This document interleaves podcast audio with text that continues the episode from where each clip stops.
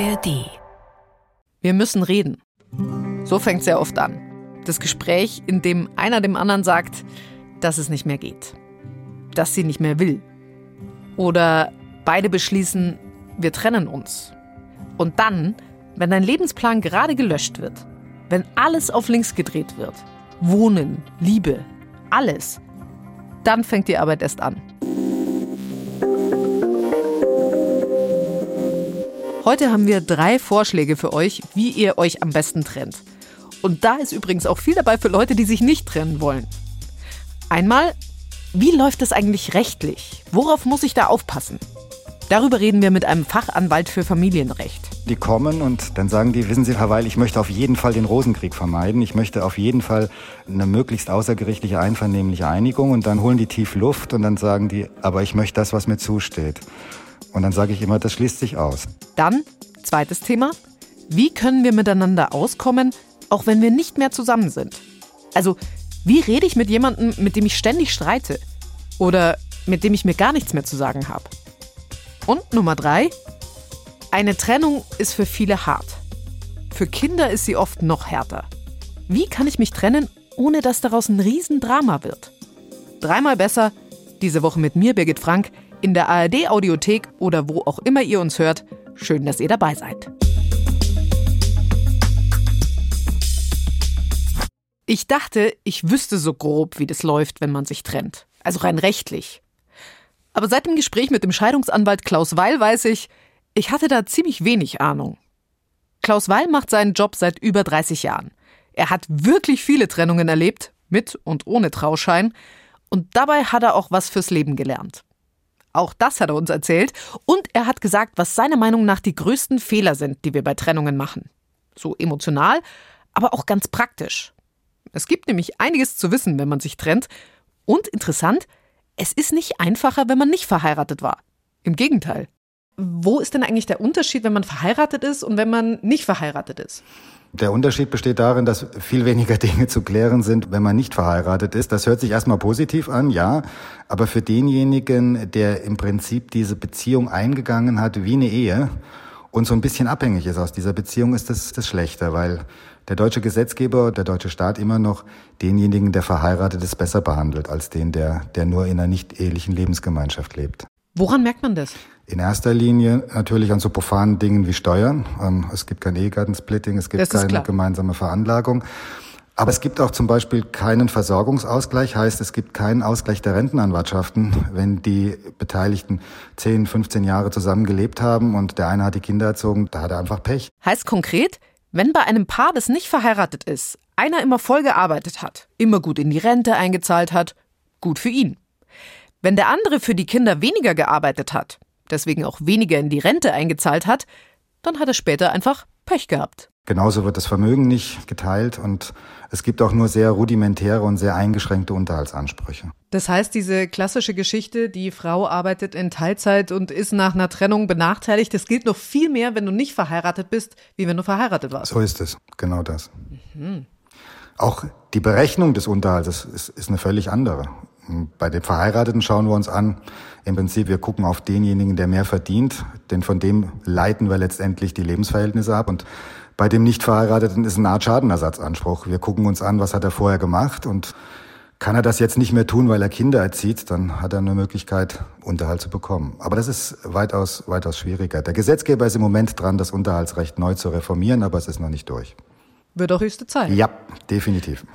Aber das heißt, Du würdest jemanden, der nicht verheiratet ist, noch viel eher einen Vertrag empfehlen, so wie einen klassischen Ehevertrag halt ohne Ehe, als jemanden, der verheiratet ist, um solche Sachen festzulegen? Ja, prinzipiell schon dann, wenn tatsächlich ein wirtschaftliches Gefälle zwischen den beiden ist. Wenn beide sozusagen gut im Leben stehen, der eine hat seinen Job, der verdient gut, der wird auch seine Rentenanwartschaften erwirtschaften, dann brauche ich da nichts regeln. Und wenn beide das Vermögen so verteilen, dass jeder ordentlich anschließend rausgeht, ist das auch kein Problem. Aber wenn ein Gefälle da ist, wenn wirtschaftliches Gefälle da ist, dann sollte man auf jeden Fall eine Vereinbarung treffen. Wer also bisher gedacht hat, Ehe, das ist nix für mich, der sollte in der Beziehung trotzdem einiges regeln, also für den Fall der Fälle. Zumindest wenn man Kinder hat und unterschiedlich verdient. Aber mal abgesehen davon, sagen wir, ich habe jetzt die Situation, ich will mich trennen. Oder mein Partner, meine Partnerin hat gesagt, sie will sich trennen. Was mache ich denn dann als erstes? Die ersten Schritte sind an sich, sich mal darüber zu informieren, was kommt tatsächlich auf dich zu. Wir haben ja in Deutschland die Situation, dass wir mindestens ein Jahr getrennt leben müssen, um überhaupt geschieden zu werden. Das heißt, wir haben so eine Art Pufferzeit dazwischen, wo man sich damit beschäftigt, ob man vielleicht möglichst viele Dinge außergerichtlich regeln kann, weil je weniger man die Justiz damit belastet, desto eher wird man auch zu vernünftigen Regelungen kommen, weil beide ein bisschen eher auf sich eingehen können. Das ist, ist einfach wichtig, dass man noch miteinander reden kann. Dass nicht gleich der Rosenkrieg ausbricht. Das ist der Albtraum. Und was kann man denn da zum Beispiel so vorab schon festlegen? Man kann im Prinzip alles festlegen. Man kann festlegen, wann wer die Kinder betreut. Das Wechselmodell ist immer mehr im Kommen. Nur kurz, Wechselmodell, das heißt, dass beide Elternteile die Kinder betreuen.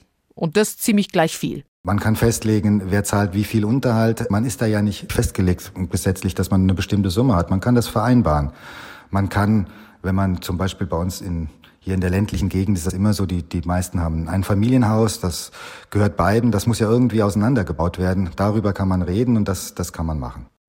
Was ist denn mit so banalen Dingen wie Gemeinschaftskonto zum Beispiel. Wann fange ich denn an, sowas aufzulösen? Also was sind da noch so für Dinge, die da mit dranhängen? Ja, das sind so die Klassiker und das sind auch die, die, die schwierigen Sachen. Über die Gemeinschaftskonten laufen ja meistens auch gemeinsame Verbindlichkeiten, so wie das Haus. Also ich rate immer, möglichst schnell diese, diese gemeinsamen Konten zu trennen. Das heißt, hinzugehen und zu gucken, dass man das Guthaben entweder teilt oder aber, wenn es im Minus ist, das wieder aufzufüllen, um dann eigene Konten einzurichten, damit man wirtschaftlich tatsächlich sich, sich auseinanderdividiert. Wobei ich tatsächlich die Erfahrung gemacht habe, so in den, in den letzten 10, 15 Jahren, dass die Eheleute vermehrt Einzelkonten haben, gar nicht mehr unbedingt nur Gemeinsamkonten. Vielleicht gibt's ja auch äh, alles drei. Also man kann ja ein gemeinsames Richtig. Konto haben und genau das. Eigene. Genau, das ist meistens dann, wenn man eine gemeinsame Immobilie hat, dann läuft dieses gemeinsame Konto ist ein reines Haushaltskonto, wo halt so die gemeinsamen ähm, Ausgaben drüber laufen. Genau. Solche organisatorischen Sachen sind ja ziemlich schnell geregelt. Bei anderen wird's komplizierter. Vor allem bei Geld. Wer zahlt wem wie lange Unterhalt? Das ist eine der großen Fragen. Dafür gibt's ein Unterhaltsrecht. Das ist ziemlich in die Jahre gekommen. Und die Bundesregierung, wir haben es schon gesagt, die will das jetzt neu regeln. Es soll fairer werden und weniger streitanfällig. Das sagt das Bundesjustizministerium, das gerade an den neuen Regeln arbeitet. Dazu haben wir euch auch was verlinkt. Naja, prinzipiell ist, wir haben ein sehr, sehr, ich sag mal, noch meines Erachtens rückständiges Unterhaltsrecht, so ein bisschen aus den 60ern immer noch. Wir gehen immer noch davon aus, dass der Ehemann über die entsprechenden Einkünfte verfügt und sich die Ehefrau um die Kinder und um den Haushalt kümmert. Das wird, wird zwar natürlich nicht offiziell so dargestellt, aber das ist einfach so. Das heißt, die Ehefrau hat immer dann Unterhaltsanspruch, wenn sie kleine Kinder betreut und aus dem Grunde eben nicht arbeiten gehen kann. Das ist übrigens ähnlich auch bei den nicht-ehelichen Lebenspartnerschaften. Also wenn da die, die Ehefrau die Kinder erzieht, oder besser gesagt die, die Lebenspartnerin die Kinder erzieht und deshalb nicht arbeiten gehen kann, dann bekommt sie auch Unterhalt. Aber der große Unterschied besteht an sich darin, wenn wir ein hohes Einkommensgefälle haben, dann bekommt die Ehefrau auch Unterhaltszahlungen, weil wir wollen die ehelichen Lebensverhältnisse über einen bestimmten Zeitraum aufrechterhalten. Wie lange ist im Gesetz nicht geregelt. Die Oberlandesgerichte gehen so ein bisschen danach, ein Drittel der Ehezeit. Also je länger man verheiratet ist, desto länger bekommt man auch Unterhalt. Ich habe mal gehört, man bekommt nur Unterhalt, bis das kleinste Kind drei ist. Das ist eine absolute Falschinformation, aber die höre ich auch immer wieder.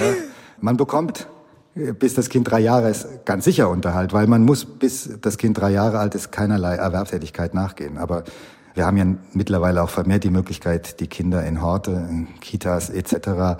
betreuen zu lassen. Und Fremdbetreuung wird genauso als Eigen, wie auch Eigenbetreuung gleichgesetzt. Das heißt, wenn die Ehefrau dann in der Lage ist, weil das Kind bis 14 oder 16 Uhr betreut ist, dann muss die in der Arbeit nachgehen und dann reduziert sich der Unterhaltsanspruch entsprechend oder aber er fällt sogar komplett weg.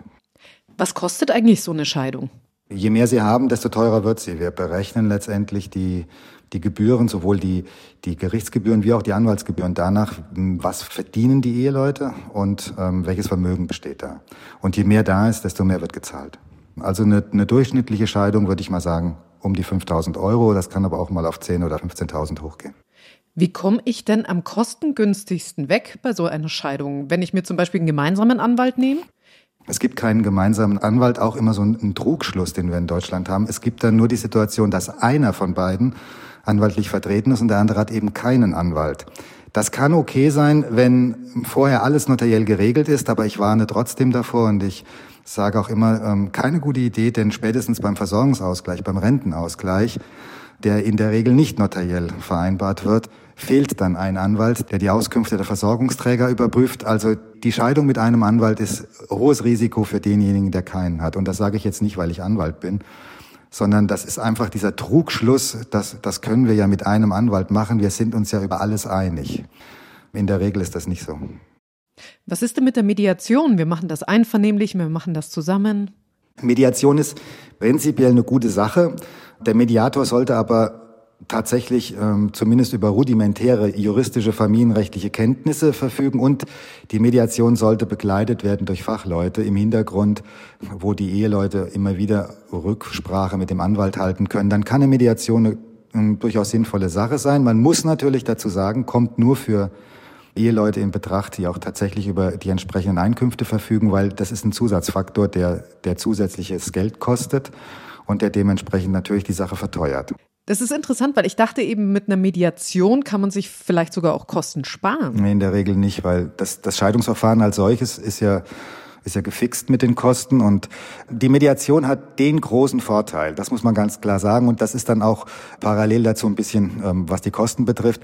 Sie kann ein hochkomplexes Verfahren ähm, abkürzen. Sie kann verhindern, dass über mehrere Instanzen gestritten wird beim Gericht, was sehr teuer ist. Da kann die Mediation tatsächlich hilfreich sein. Sie lohnt sich halt dann, wenn es um hohe Werte geht, wenn es um viel geht in der Sache und womöglicherweise äh, juristisch das sehr komplex ist, was sehr lange Zeit dauern würde.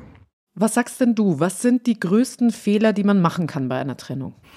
Ähm, man sollte sich darauf fokussieren, dass man schöne Jahre gehabt hat und dass man versucht jetzt einfach die Dinge, wie sie sind, möglichst einfach abzuwickeln, so dass jeder anschließend leben kann. Ich sage immer leben und leben lassen, das ist die Devise. Ist halt schwierig teilweise, wenn einer verletzt ist. Emotionen spielen eine große Rolle, aber das ist an sich der größte Fehler, den man machen kann, dass man alles möglichst exakt hälftig teilen will, dass ich möchte das, was mir zusteht, ein ganz schlimmer Satz dann wird ein sehr, sehr langes Verfahren vor einem liegen. Sagst du das deinen Mandanten dann auch? Exakt so. Natürlich. Weil und wie oft sagen die, ja, aber es steht mir doch und dann ist es wenigstens gerecht? Naja, meistens ist es ja so, die kommen und dann, dann sagen die, wissen Sie, Herr Weil, ich möchte auf jeden Fall den Rosenkrieg vermeiden. Ich möchte auf jeden Fall eine, eine möglichst außergerichtliche, einvernehmliche Einigung und dann, dann holen die tief Luft und dann sagen die, aber ich möchte das, was mir zusteht. Und dann sage ich immer, das schließt sich aus. Was hast du für dich gelernt, für dein Leben? Was hast du gegebenenfalls vielleicht sogar geändert durch deine Erfahrung als Familienanwalt? Tatsächlich bestimmte Sachen nicht überzubewerten, nicht gleich draufzuspringen, sondern erstmal darüber nachzudenken, ob das jetzt wirklich was Wesentliches ist, ob das was wirklich Wichtiges ist und zu schauen, muss ich jeden Konflikt gleich aufnehmen? Muss ich vor allen Dingen zu jedem Konflikt sofort reagieren und muss ich auch zu jedem Konflikt sofort eine Meinung haben? Nee, muss ich nicht. Ich kann auch mal ähm, sagen, da muss ich drüber nachdenken, da habe ich im Moment noch keine Meinung zu. Ähm, viele Dinge werden auch bei diesen Familiensachen schnell zertrümmert, weil einfach viel zu schnell reagiert wird und weil man meint, man muss eine Gegenposition einnehmen. Das muss man nicht. Und das habe ich schon daraus gelernt, dass ich manche Dinge einfach gelassener nehme. Manche Sachen einfach mal stehen lassen.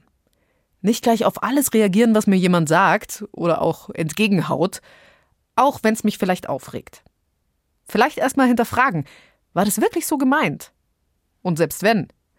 Klaus Weil sagt, nach den geschätzt 800 Scheidungen und Trennungen, die er bisher begleitet hat, damit leben wir langfristig besser. Am Ende des Tages geht es ja darum, wie kommen wir da möglichst gut raus? sodass alle gut damit leben können.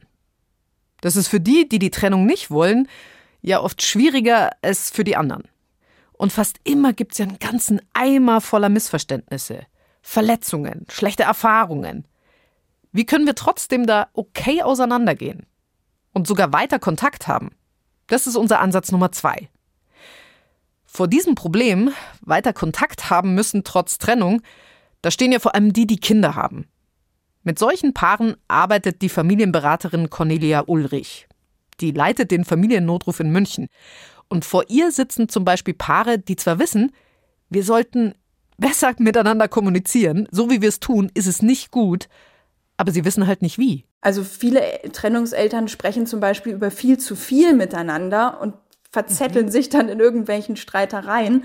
Da kann es auch sehr wertvoll sein, mal gemeinsam drauf zu schauen, was ist denn so das Minimum, worüber man als getrennte Eltern ganz dringend sprechen muss und wo kann man aber auch sagen, da machst du dein Ding und ich mach's in meiner Weise und da müssen wir uns nicht unbedingt jetzt laufend drüber austauschen. Wenn jetzt die ihnen gegenüber sitzen und ständig anfangen, wieder sich da irgendwie so mhm. zu verzetteln. Ja. Und, und du hast doch schon immer und das sagst du immer mhm. und ich mach dann und nie und so. Was sagen Sie denen? Na, das ist eigentlich dann ein super Beispiel, weil bei sowas, wenn wir sowas erleben, dann glaube ich, dass es so ein bisschen um die Paarebene und die Elternebene geht. Also dieses Vergangenheitsgerichtete, du hast schon immer und du hast noch nie, das würde ich jetzt der Paarebene zuordnen, wo man sich also auch gegenseitig Vorwürfe macht, was da alles in der Vergangenheit schiefgelaufen ist. Und dann sensibilisieren wir dafür, dabei handelt es sich um die Paarebene. Und wenn Sie zu uns kommen und eine gute Elternschaft jetzt gestalten wollen als getrennte Eltern, dann ist es ganz wichtig, in Zukunft auf diese Elternebene zu kommen. Und dann raten wir diesen Eltern auf der Paarebene eigentlich eher nicht mehr miteinander zu sprechen, aber eben zu überlegen, was umfasst denn diese Elternebene und was ist wichtig, dass auf der Elternebene geklärt wird. Wie kriegen die das denn hin, in diesen sachlichen Modus umzuswitchen? Sie haben schon gesagt, okay, man redet einfach nur noch vielleicht gegebenenfalls weniger. Aber wie schaffe ich das? Also erstens hilft es eben, glaube ich, schon, dass die Eltern sich bewusst sind, wir sprechen jetzt mal ausschließlich auf der Elternebene. Das erkennt man auch daran, dass das gelingt, wenn die sich zukunftsorientiert unterhalten. Also, dass sie eher in die Zukunft gerichtet sprechen. Was steht denn an mit dem Kind? Was übernimmst du? Was übernehme ich? Wer geht zum nächsten Elternabend? Das ist immer ein Zeichen, dass das schon gut gelingt mit der Elternebene. Was manchen hilft, ist sich zum Beispiel zu überlegen, wie würde ich denn mit einem Arbeitskollegen sprechen? Also ein Arbeitskollege, mit dem ich ein gemeinsames Projekt habe und der Arbeitskollege hat jetzt vielleicht was falsch verstanden oder fragt nochmal nach oder hat irgendwas vielleicht auch mal nicht gemacht, wo ich gedacht habe, der hätte es schon gemacht. Und da würde ich ja auch versuchen, höflich und sachlich und respektvoll ihn vielleicht nochmal an irgendwas zu erinnern und sich dieses Bild so herzuholen. Ich bin jetzt ein Arbeitsteam mit dem anderen Elternteil und da versuche ich jetzt möglichst sachlich eine gute Lösung für unser Kind zu finden. Das klingt irgendwie auch traurig.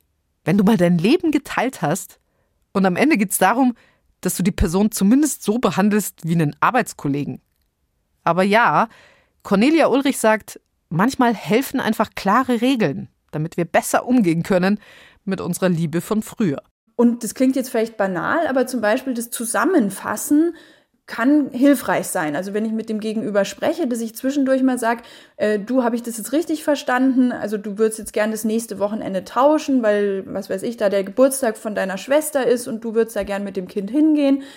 Wenn ich mich da so rückversichere, dann kann das schon helfen, dass ich gewisse Missverständnisse vermeide, weil ich ja erstmal sicherstelle, habe ich das jetzt überhaupt richtig verstanden.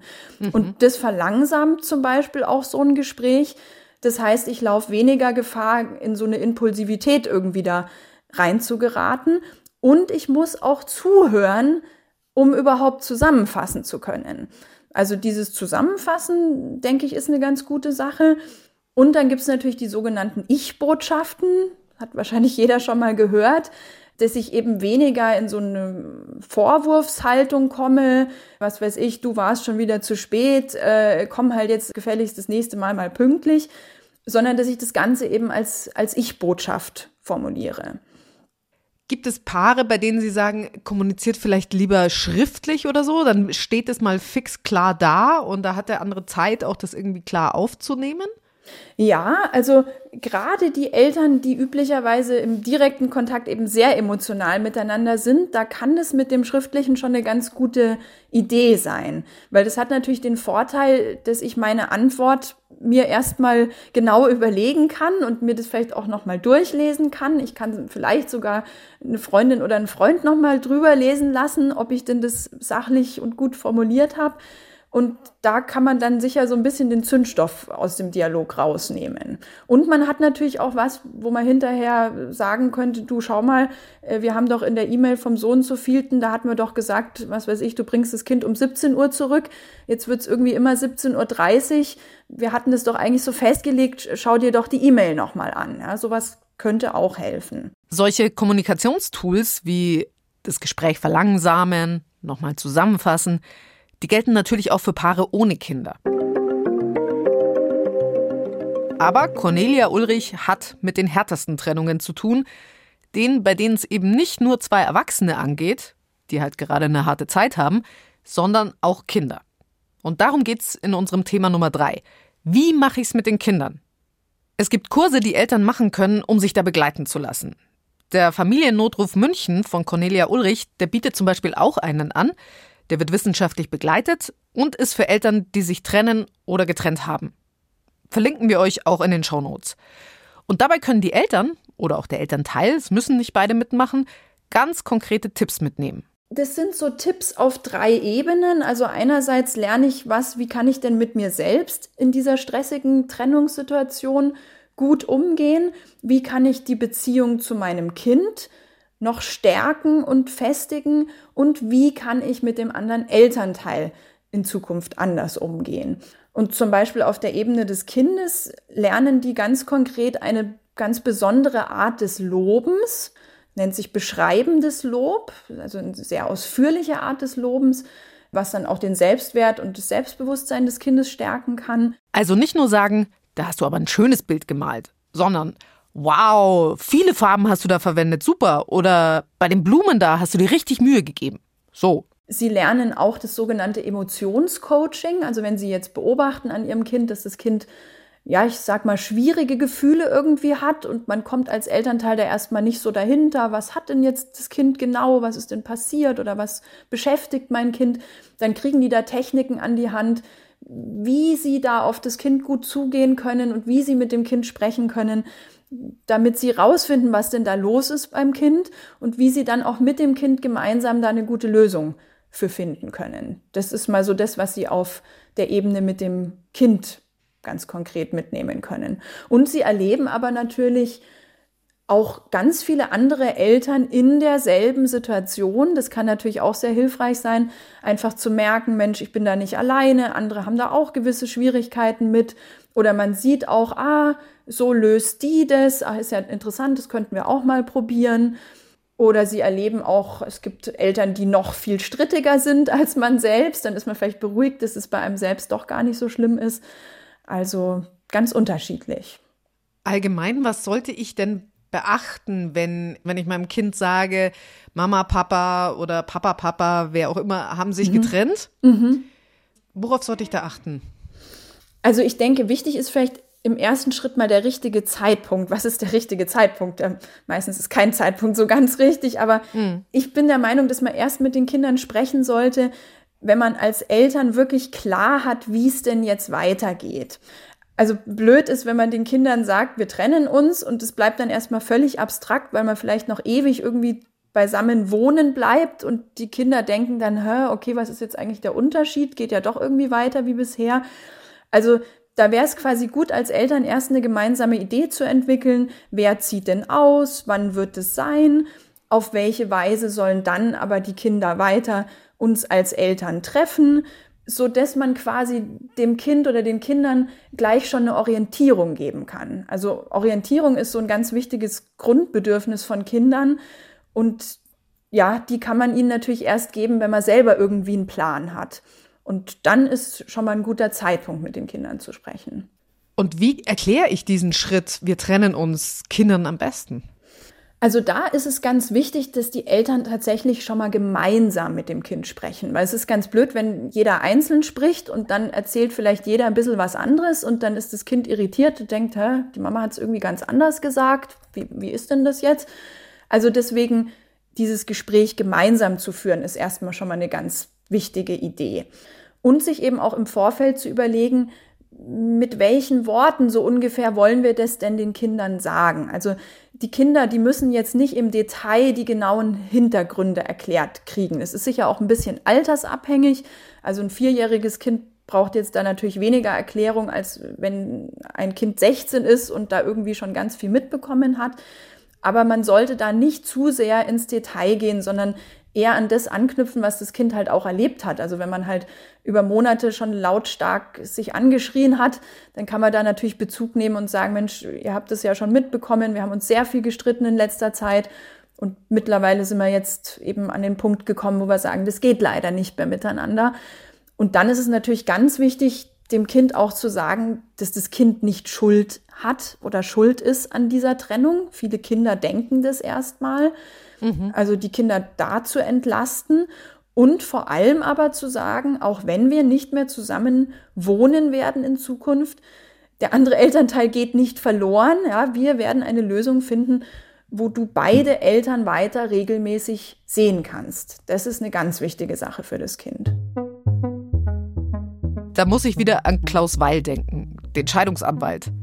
Der sagt, wenn du dich gut trennen willst, dann rechne nicht auf und rechne auch nicht immer auf die Kommastelle nach. So kommt man auf Dauer besser miteinander klar. Und vielleicht sollten wir es ja nicht so sehen, dass da ein Lebensplan gescheitert ist. Die Ehe zerrüttet, so heißt es ja immer, sondern es ist einfach ein Kapitel zu Ende. Das ist oft traurig, sehr, aber danach kommt einfach was Neues. Und auch das hat Klaus Weil gesagt, zwei Jahre nach der Trennung, da fühlen sich normalerweise alle besser. Die, die die Trennung wollten und auch die, die sie nicht wollten. Und jetzt wie immer noch ein Nice to Know für euch. Es geht um die Frage, wenn ich mich getrennt habe, was mache ich dann eigentlich mit dem Ring? Wer den Ehering nicht aufheben will, so als Erinnerung, oder wer ihn nicht in den Fluss werfen will oder so, der kann ihn in Zahlung geben beim Juwelier. Weil dann passiert nämlich Folgendes. Der Ring kommt in eine Scheideanstalt. Ist kein Witz. So heißt der Ort, wo auch der Ring dann tatsächlich geschieden wird. Also materialtechnisch. Das läuft über eine Säuremischung. Dabei trennen sich die Edelmetalle von den Legierungen und zurück bleibt dann reines Gold, reines Silber, was auch immer. Und daraus kann man dann wieder neuen Schmuck machen. Wie kann es nach der Scheidung weitergehen? Die Frage haben sich auch unsere Kolleginnen und Kollegen gestellt. Sie haben für eine ARD-Doku die alleinerziehende Mutter Nancy begleitet mit ihrem Sohn. Nancy versucht ihren Ex-Mann an seine finanziellen Pflichten zu erinnern und will ihn vor allem dazu bewegen, mehr Zeit mit dem Sohn zu verbringen. Den Link dazu findet ihr in den Shownotes. Das war's von uns. Meine Redakteurinnen Ann Kleinknecht, Linda Becker und ich, wir wünschen euch eine schöne Woche.